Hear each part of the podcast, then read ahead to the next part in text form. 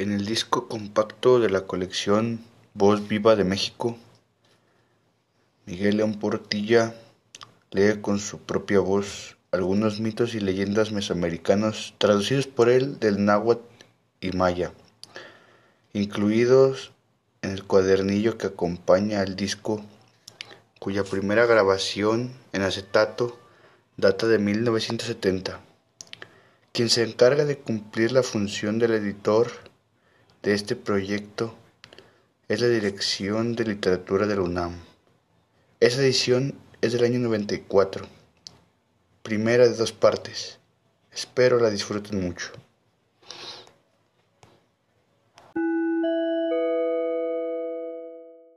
Los soles, edades cósmicas. Se refería, se decía, que así hubo ya antes cuatro vidas, y que esta era la quinta edad. Como lo sabían los viejos, en el año uno conejo se cimentó la tierra y el cielo, y así lo sabían, que cuando se cimentó la tierra y el cielo, habían existido ya cuatro clases de hombres, cuatro clases de vidas. Sabían igualmente que cada una de ellas había existido en un sol, una edad. Y decían que a los primeros hombres su Dios los hizo, los forjó de ceniza. Esto lo atribuían a Quetzalcoatl, cuyo signo es siete viento. Él los hizo, él los inventó. El primer sol que fue cimentado, su signo fue cuatro agua. Se llamó sol de agua. En él sucedió que todo se lo llevó el agua, y las gentes se convirtieron en peces. Se cimentó luego el segundo sol. Su signo era cuatro tigre. Se llamaba sol de tigre. En él sucedió que se oprimió el cielo. El sol no seguía su camino.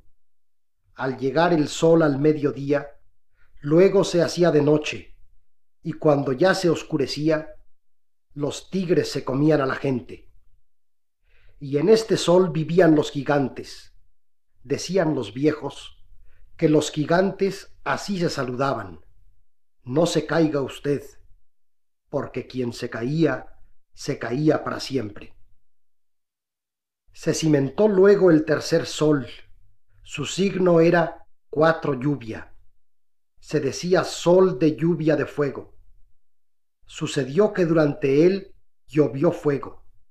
Los que en él vivían se quemaron. Y durante él llovió también arena.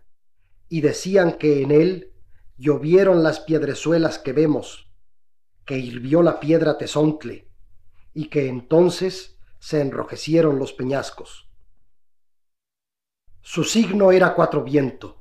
Se cimentó luego el cuarto sol. Se decía sol de viento. Durante él todo fue llevado por el viento. Todos se volvieron monos. Por los montes se esparcieron. Se fueron a vivir los hombres monos. El quinto sol. Cuatro movimientos su signo. Se llama sol de movimiento porque se mueve, sigue su camino. Y como andan diciendo los viejos, en él habrá movimientos de tierra, habrá hambre, y así pereceremos. En el año trece caña se dice que vino a existir, nació el sol que ahora existe. Entonces fue cuando iluminó, cuando amaneció el sol de movimiento que ahora existe. Cuatro movimiento es su signo. Es este el quinto sol que se cimentó. En él habrá movimientos de tierra, en él habrá hambres.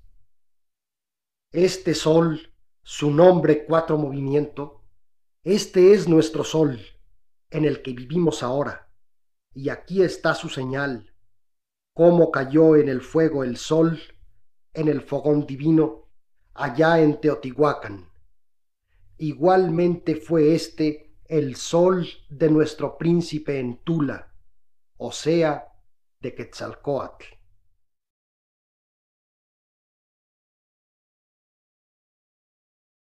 El nuevo sol en Teotihuacán. Se dice que cuando aún era de noche, cuando aún no había luz, cuando aún no amanecía, dicen que se juntaron, se llamaron unos a otros los dioses allá en Teotihuacán. Dijeron, se dijeron entre sí, Venid, oh dioses, ¿quién tomará sobre sí ¿Quién llevará a cuestas? ¿Quién alumbrará? ¿Quién hará amanecer? Y enseguida allí habló aquel, allí presentó su rostro Tecusistécatl. Dijo, Oh dioses, en verdad yo seré. Otra vez dijeron los dioses, ¿quién otro más? Enseguida unos y otros se miran entre sí, unos a otros se hacen ver se dicen, ¿cómo será? ¿Cómo habremos de hacerlo? Nadie se atrevía, ningún otro presentó su rostro. Todos, grandes señores, manifestaban su temor, retrocedían. Nadie se hizo allí visible. Nanahuatzin, uno de esos señores, allí estaba junto a ellos, permanecía escuchando cuanto se decía. Entonces los dioses se dirigieron a él y le dijeron, Tú, tú serás, oh Nanahuatzin. Él entonces se apresuró a recoger la palabra, la tomó de buena gana, dijo, Está bien, oh dioses, me habéis hecho un bien. Enseguida empezaron, ya hacen penitencia. Cuatro días ayunaron los dos, Nanahuatzin y Tecusistecatl. Entonces fue cuando también se encendió el fuego. Ya arde éste allá en el fogón. Nombraron al fogón roca divina. Y todo aquello con que aquel tecusisteca hacía penitencia era precioso. Sus ramas de abeto eran plumas de quetzal, sus bolas de grama eran de oro, sus espinas de jade. Así las espinas ensangrentadas sus sangramientos eran coral y su incienso muy buen copal. Pero Nanahuatzin, sus ramas de abeto, todas eran solamente cañas verdes, cañas nuevas en manojos de tres, todas atadas en conjunto eran nueve, y sus bolas de grama sólo eran genuinas barbas de ocote, y sus espinas también eran sólo verdaderas espinas de maguey, y lo que con ellas se sangraba era realmente su sangre. Su copal era por cierto aquello que se raía de sus llagas. A cada uno de estos se le hizo su monte, donde quedaron haciendo penitencia cuatro noches. Se dice ahora que estos montes son las pirámides, la pirámide del Sol y la pirámide de la Luna y cuando terminaron de hacer penitencia cuatro noches, entonces vinieron a arrojar, a echar por tierra sus ramas de abeto y todo aquello con lo que habían hecho penitencia. Esto se hizo. Ya es el levantamiento, cuando aún es de noche, para que cumplan su oficio, se conviertan en dioses. Y cuando ya se acerca la medianoche, entonces les ponen a cuestas su carga, los atavían, los adornan.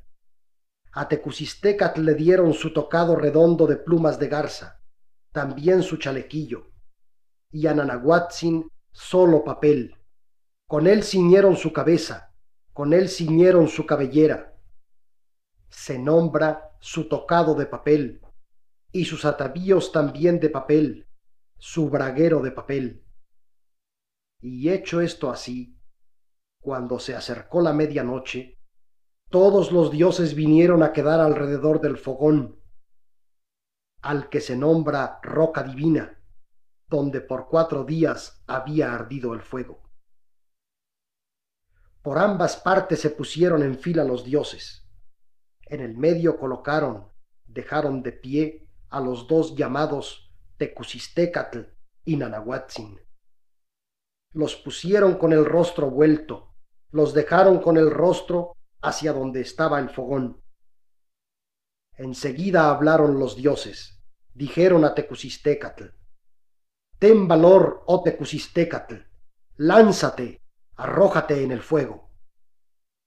Sin tardanza fue éste a arrojarse al fuego, pero cuando le alcanzó el ardor del fuego, no pudo resistirlo, no le fue soportable, no le fue tolerable. Excesivamente había estado ardiendo el fogón, se había hecho un fuego que abrasaba, bien había ardido y ardido el fuego.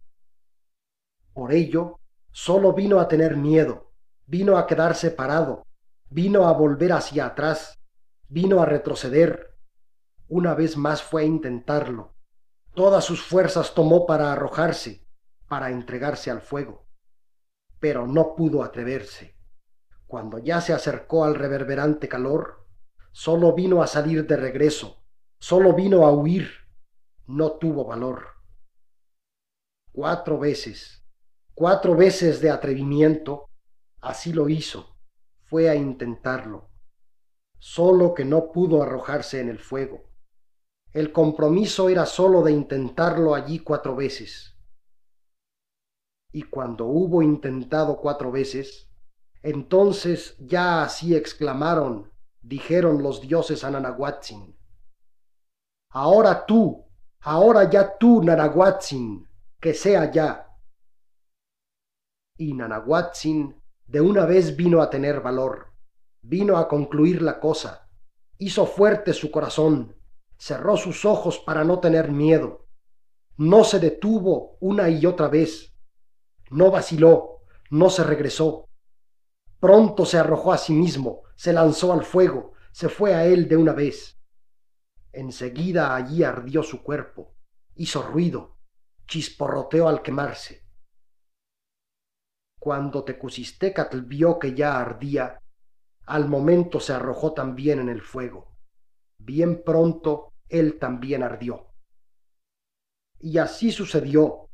Cuando los dos se arrojaron al fuego, se hubieron quemado, los dioses se sentaron para aguardar por dónde habría de salir Nanahuatzin, el primero que cayó en el fogón para que brillara la luz del sol, para que se hiciera el amanecer. Cuando ya pasó largo tiempo de que así estuvieron esperando los dioses, comenzó entonces a enrojecerse, a circundar por todas partes la aurora, la claridad de la luz. Y como se refiere, entonces los dioses se pusieron sobre sus rodillas para esperar por dónde habría de salir el sol. Sucedió que hacia todas partes miraron, sin rumbo fijo dirigían la vista, estuvieron dando vueltas. Sobre ningún lugar se puso de acuerdo su palabra, su conocimiento. Nada coherente pudieron decir. Algunos pensaron que habría de salir hacia el rumbo de los muertos, el norte, por eso hacia allá se quedaron mirando. Otros del rumbo de las mujeres, el poniente. Otros más de la región de las espinas, el sur, hacia allá se quedaron mirando. Por todas partes pensaron que saldría porque la claridad de la luz lo circundaba todo. Pero algunos hacia allá se quedaron mirando hacia el rumbo del color rojo, el oriente. Dijeron, en verdad de allá, de allá vendrá a salir el sol. Fue verdadera la palabra de estos que hacia allá miraron, que hacia allá señalaron con el dedo. Como se dice, Aquellos que hacia allá estuvieron viendo fueron Quetzalcoatl, el segundo nombrado Ejecatl, y Totec, o sea, el señor de Anáhuatl, y Tezcatlipoca Rojo. También aquellos que se llaman Mimishcoa y que no pueden contarse, y las cuatro mujeres llamadas Tiacapan, Teicu, Tlacoyegua, Xocoyotl. Y cuando el sol vino a salir, cuando vino a presentarse, apareció como si estuviera pintado de rojo. No podía ser contemplado su rostro, hería los ojos de la gente, brillaba mucho, lanzaba ardientes rayos de luz. Sus rayos llegaban a todas partes, la irradiación de su calor por todas partes se metía. y después vino a salir Tecusistecatl que lo iba siguiendo. También de allá vino, del rumbo del color rojo, el oriente.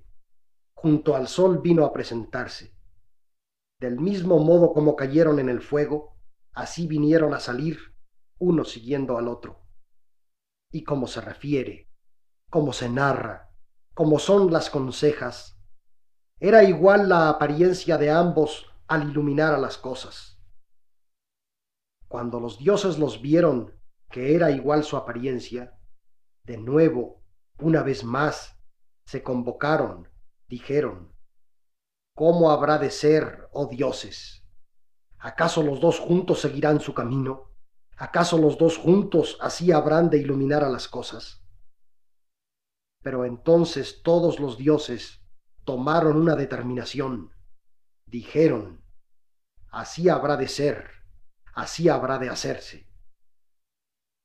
Entonces uno de esos señores, de los dioses, salió corriendo. Con un conejo fue a herir el rostro de aquel de Tecusistecatl. Así oscureció su rostro, así le hirió el rostro, como hasta ahora se ve. Ahora bien, mientras ambos se seguían presentando juntos, tampoco podían moverse ni seguir su camino. Sólo allí permanecían, se quedaban quietos. Por esto, una vez más dijeron los dioses, ¿cómo habremos de vivir? No se mueve el sol. ¿Acaso induciremos a una vida sin orden a los más iguales, a los seres humanos? Que por nuestro medio se fortalezca el sol. Muramos todos. Luego fue oficio de Ejecatl dar muerte a los dioses. Y como se refiere, Sholot no quería morir. Dijo a los dioses, que no muera yo, oh dioses. Así mucho lloró, se le hincharon los ojos, se le hincharon los párpados. A él se acercaba ya la muerte. Ante ella se levantó, huyó, se metió en la tierra del maíz verde, se le alargó el rostro, se transformó, se quedó en forma de doble caña de maíz, dividido, la que llaman los campesinos con el nombre de Xolotl. Pero allá en la cementera del maíz fue visto. Una vez más se levantó delante de ellos, se fue a meter en un campo de magueyes. También se convirtió en maguey, en maguey que dos veces permanece, el que se llama maguey de Xolotl. Pero una vez más también fue visto, y se metió en el agua, y vino a convertirse en ajolote, en axolotl pero allí vinieron a cogerlo, así le dieron muerte. Y dicen que aunque todos los dioses murieron, en verdad no con esto se movió, no con esto pudo seguir su camino el sol, el dios Tonatiuh. Entonces fue oficio de Ejecatl poner de pie al viento, con él empujar mucho, hacer andar al viento. Así él pudo mover el sol Luego éste siguió su camino. Y cuando éste ya anduvo, solamente allí quedó la luna. Cuando al fin vino a entrar el sol al lugar por donde se mete, entonces también la luna comenzó a moverse. Entonces se separaron, cada uno siguió su camino. Sale una vez el sol y cumple su oficio durante el día, y la luna hace su oficio nocturno, pasa de noche, cumple su labor durante ella. De aquí se ve lo que se dice, que aquel pudo haber sido el sol, Tecusistecatl la luna, si primero se hubiera arrojado al fuego, porque él primero se presentó para hacer penitencia con todas sus cosas preciosas. Aquí acaba este relato, esta conseja, desde tiempos antiguos la referían una y otra vez los ancianos, los que tenían a su cargo conservarla.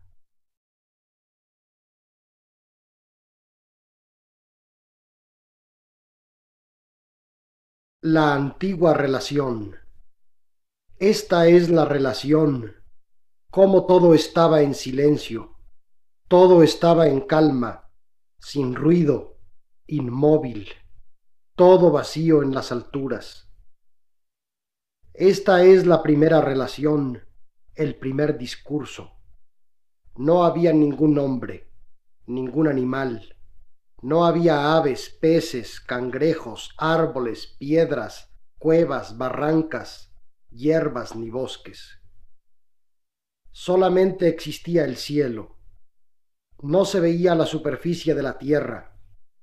Solo y tranquilo estaba el mar debajo del cielo. Esto era todo. No existía cosa alguna, nada que tuviera forma, nada que se moviera, se agitara, que hiciera ruido en el cielo. Nada había que estuviera en pie, el agua en calma, el mar solo y tranquilo. No había nada que existiera, solo inmovilidad y silencio en la oscuridad, en la noche. Únicamente la que fomenta, el formador, Tepeu, Gukumats, los que conciben y dan a luz, estaban en el agua, que por todas partes se mostraba. Allí estaban ellos ocultos, entre plumas verdes y azules. Serpiente emplumada, Gukumats, es el nombre que se les dio. Eran grandes sabios, grandes conocedores. Así existía el cielo, así existía el corazón del cielo. Este es el nombre, así se llama, el formador. Su palabra llegó entonces, Vinieron Tepeuj y Gukumats en la oscuridad, en la noche. Hablaron Tepeu y Gukumats. Hablaron, consultaron entre sí, meditaron, se pusieron de acuerdo, sus palabras, su pensamiento se aunaron. Se manifestó entonces el comienzo de la luz.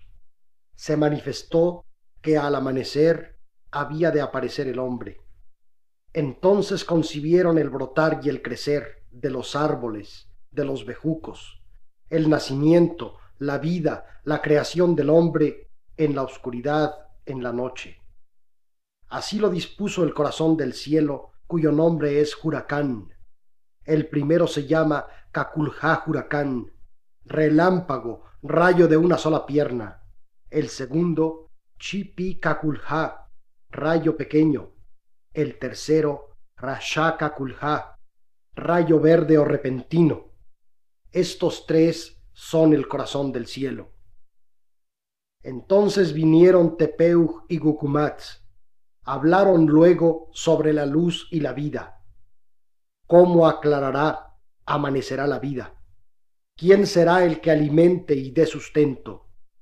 Que sea así, que se llene el vacío, que se retire el agua, que haga lugar, que surja la tierra, que sea firme. Así dijeron, que haya luz, amanezca en el cielo y en la tierra.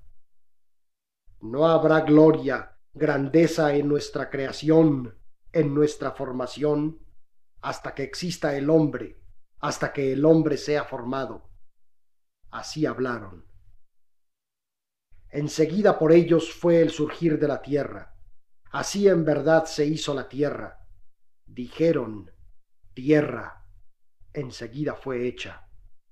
Como una nube, como una niebla, como un polvo que se levanta, fue el surgir de las cosas. Cuando vinieron a salir del agua las montañas, luego crecieron las montañas. Solo magia, solo prodigio fue la formación de las montañas, de los valles. Luego brotaron en su superficie los cipreses, los pinos. Se alegró entonces Gukumats. Bueno es que hayas venido, tú corazón del cielo, tú huracán, tú Shipika Kulha, tú Rashaka Kulha. Buena será nuestra obra, nuestra creación. Así respondieron. Así fue el surgir de la tierra, cuando la formaron el corazón del cielo, el corazón de la tierra.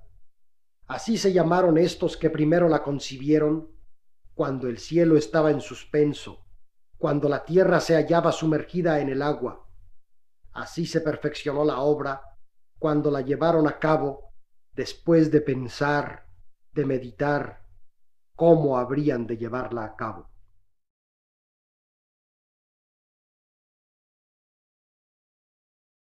Creación del mundo. Esta es la historia de la tierra en aquel tiempo. Ha sido escrita porque no ha terminado el tiempo de hacer estos papeles, estas muchas palabras, para que los hombres mayas puedan ser preguntados si saben cómo nacieron en esta tierra, cuando el país llano quedó establecido. En el once Ajau Katun es cuando salió Akmusenkab a poner vendas en los ojos de Oslahun Tiku, trece deidad. Pero ellos no conocieron su nombre. Esto sucedió después que fue creada la tierra. No sabían lo que había de acontecer cuando fue apresado Oslahun Tiku, trece deidad, por obra de Bolón Tiku, nueve deidad. Entonces será cuando bajen cuerdas y fuego, y piedras y palo, y sea el golpear con palo y piedra, cuando sea apresado Oslahuntiku, trece deidad. Entonces será cuando se le rompa la cabeza y se le abofetee el rostro, y sea escupido y cargado a cuestas, y despojado de sus insignias y cubierto de tizne. Y el quetzal, el pájaro verde Yashum, sea molido y tomado como alimento juntamente con su corazón. Por obra de Yash Bolon Tzakab, gran nueve fecundador. Este se posesionará del decimotercero piso del cielo y hará que se disperse el polvo que se desprende de las semillas y la punta de la mazorca desgranada, el hueso del maíz aquí sobre la tierra, lugar de su corazón, porque Oslahun Tiku, trece deidad, no respeta el corazón del sustento. Se hundirá el cielo y se hundirá la tierra también cuando los extremos del doblez del Catún se unan. Se alzará entonces Cantul Tiku, cuatro deidad, los cuatro bacabes vertedores que arrasarán la tierra. Al terminar el arrasamiento, se alzará Chak y Mishche, la ceiba roja primigenia, columna del cielo, señal del amanecer del mundo, árbol del Bakab, vertedor, en donde se posará Kan Shib Yuyum, el ave amarilla. Se alzará también Sak y Mishche, la ceiba blanca al norte. Allí se posará Sak Chik, el ave blanca, soporte del cielo, señal del aniquilamiento será la ceiba blanca. Se alzará también Ek y la negra ceiba primigenia, al poniente del país llano, señal de aniquilamiento, será la ceiba negra. Allí se posará Ek Tan Pictzoy, pájaro de pecho negro. Se alzará también Can y Mische, la ceiba amarilla primigenia al sur del país llano, como señal de aniquilamiento. Allí se posará Can Tan Pictzoy, pájaro de pecho amarillo.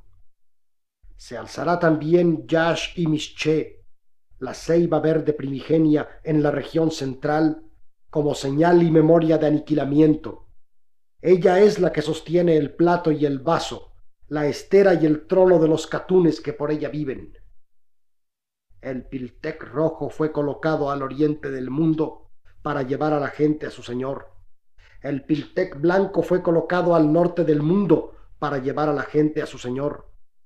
La Hun Señor del décimo cielo, fue colocado al poniente para llevar las cosas a su Señor. El Piltec amarillo fue colocado al sur para llevar las cosas a su Señor. Mas por encima de todo fue colocado Ah Uk Cheknal, el que fertiliza el maíz siete veces. Descendió del séptimo piso del cielo cuando vino a fecundar a Itzam Kab Ain, el cocodrilo de la tierra, cuando vino con la vida entre la tierra y el cielo.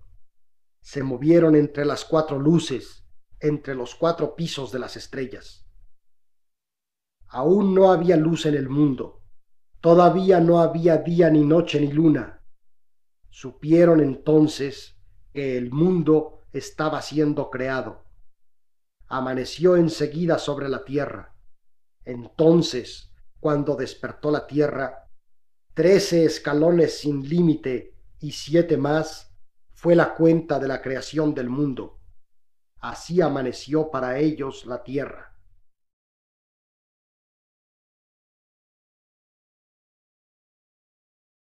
El origen de los cachiqueles. He aquí las historias de Gagavitz y Zactecau. Este es el principio de las historias que contaban Gagavitz y Zactecau. De cuatro lugares llegaron las gentes a Tulan. En el oriente existe una Tulan, otra en el norte, en Xibalbay, otra en el poniente, de allí llegamos nosotros, del poniente, y otra Tulan donde está Dios.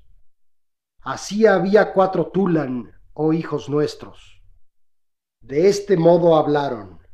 Del poniente llegamos a Tulan, desde el otro lado del mar. Fue a Tulan a donde llegamos para ser engendrados, para ser las madres y nuestros padres. Así lo referían. Entonces fue creada la piedra de obsidiana por el hermoso Shivalbai, por el precioso Shivalbai. Fue hecho el hombre por la que da forma, por el Creador. Se adoró a la piedra de obsidiana. Cuando hicieron al hombre, lo formaron de tierra, lo alimentaron de árboles, lo alimentaron de hojas. Solo tierra quisieron para formarlo pero el hombre no hablaba, no andaba, no tenía sangre ni carne. Así lo refirieron nuestros padres y abuelos, oh hijos míos. No se sabía de qué debía hacerse el hombre. Al fin se encontró con qué hacerlo. Solo dos animales conocían que existía el maíz en Pashil. Este era el lugar donde estaban aquellos animales. El coyote fue muerto. Entre sus despojos, al ser descuartizado, se encontró el maíz. Fue cuando el gavilán, al buscar para sí la masa de maíz, trajo de entre el mar la sangre de la danta y de la culebra. Con ella se amasó el maíz. La que da forma, el creador, de esta masa hicieron la carne del hombre Así supieron la que da forma, el Creador, los progenitores, cómo hacer al hombre. Así lo dijeron. Cuando terminaron de hacer al hombre, hubo trece varones y catorce mujeres. Había una mujer de más. Enseguida hablaron, anduvieron, tenían sangre, tenían carne. Se casaron y se multiplicaron. A uno le tocaron dos mujeres. Así se unieron las gentes, según lo referían los antiguos, oh hijos nuestros. Tuvieron hijas, hijos, aquellos primeros hombres. Así fue la creación del hombre, así fue la hechura de la piedra de obsidiana. Y poniéndonos luego de pie, llegamos a las puertas de Tulan Solo un murciélago guardaba sus puertas. Allí fuimos engendrados, dados a luz. Así pagamos el tributo en la oscuridad y en la noche. Oh hijos nuestros, decían Gagabitz y Zactecau. No olvidéis el relato de nuestros mayores, de nuestros antepasados. Estas fueron las palabras que nos legaron.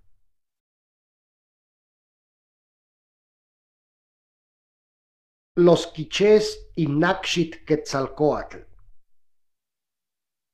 Los quichés determinaron entonces marchar al oriente. Pensaban cumplir así el encargo de sus padres. No lo habían olvidado. En realidad pasaron sobre el mar. Llegaron allá al oriente. fueron a recibir las investiduras, las insignias. Este era el nombre del Señor, el que gobernaba en Oriente, a donde llegaron. Estuvieron ante Ahau Nakshitl, Nakshit Topiltzin Quetzalcoatl. Este era el nombre del gran Señor, el único juez de todos los reinos. Él les dio las insignias del mando. Vinieron así las insignias de los Agpop y de los Agpop Kamha, las esteras donde están los señores. Nakshit les dio todas las insignias de realeza. Sus nombres son el dosel y el estrado, las flautas de hueso, la flauta cham cham, cuentas amarillas, garras de león y de tigre, cabezas y patas de venado, palios, conchas de caracol, tabaco y calabacillas, plumas de papagayo, banderas de plumas de garza, todas las insignias. Todo esto trajeron cuando vinieron, cuando fueron a recibir del otro lado del mar las pinturas y libros de Tulan todo aquello en que, según decían, ponían sus historias.